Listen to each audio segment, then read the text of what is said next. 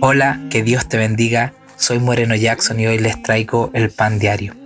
Hoy les quiero hablar del texto que está en Mateo capítulo 6, versículo del 5 al 6. Dice así en el nombre de Jesús, cuando oren no sean como los hipócritas, porque a ellos les encanta orar de pie en las sinagogas y en las esquinas de las plazas para que la gente los vea. Les aseguro que ya han obtenido toda su recompensa. Pero tú, cuando te pongas a orar, entra a tu cuarto, cierra la puerta y ora a tu Padre que está en lo secreto.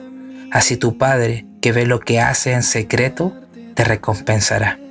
Qué tremenda palabra. ¿Qué andamos buscando? ¿El reconocimiento de las personas o lo que Dios quiere para nosotros? Creo que este es el tiempo perfecto para entrar al secreto con papá, porque es Él quien se encarga de nosotros. No hay otra fórmula, no existe nada más, solo ir al secreto con Dios y llegar al lugar que más nos conviene, a sus pies porque los hipócritas ya tienen su recompensa. Pero nosotros somos hijos, tú eres hija, y nuestra recompensa y sustento viene del cielo. Algo tiene que pasar al escuchar la palabra de Dios y decir, ¿qué estamos haciendo mal?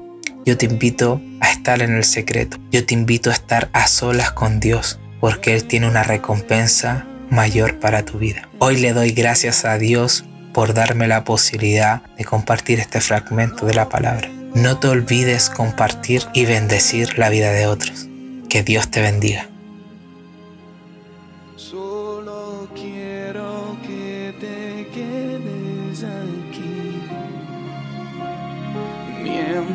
te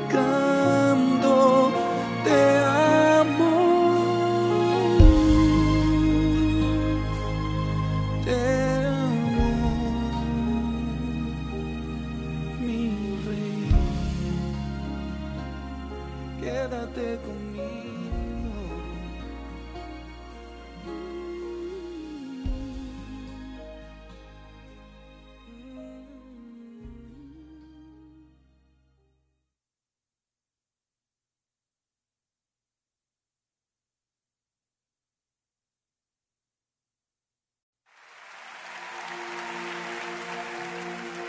Hola, que Dios te bendiga.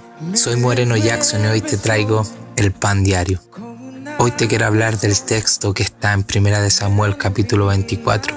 Tiene como título David le perdona la vida a Saúl. En este relato vemos cómo David corta parte del borde del manto de Saúl sin que él se percatara. En el momento que David tuvo la oportunidad de sacar a su mayor contrincante de la corona, no le realizó daño alguno y él decía, jamás tocaré a un ungido de Dios. ¡Wow! ¡Qué increíble corazón tenía David! Y algo nos tiene que pasar al leer esto y entender que Dios es quien se preocupa de la gente que nos quiere hacer el mal, que la batalla no se pelea por nuestras fuerzas y que somos diferente a la gente que te quiere ver mal. Para que David llegara al trono, tuvo que dejar que Dios peleara por él y no contaminarse como Saúl. Hoy le doy gracias al Señor por darme la oportunidad de darte un fragmento de la palabra y poder entender que no es tiempo de contaminar nuestros corazones, bendecir a los que te maldicen, porque ahí tenemos victoria. Que el Señor te bendiga. No te olvides compartir y poder bendecir a otros.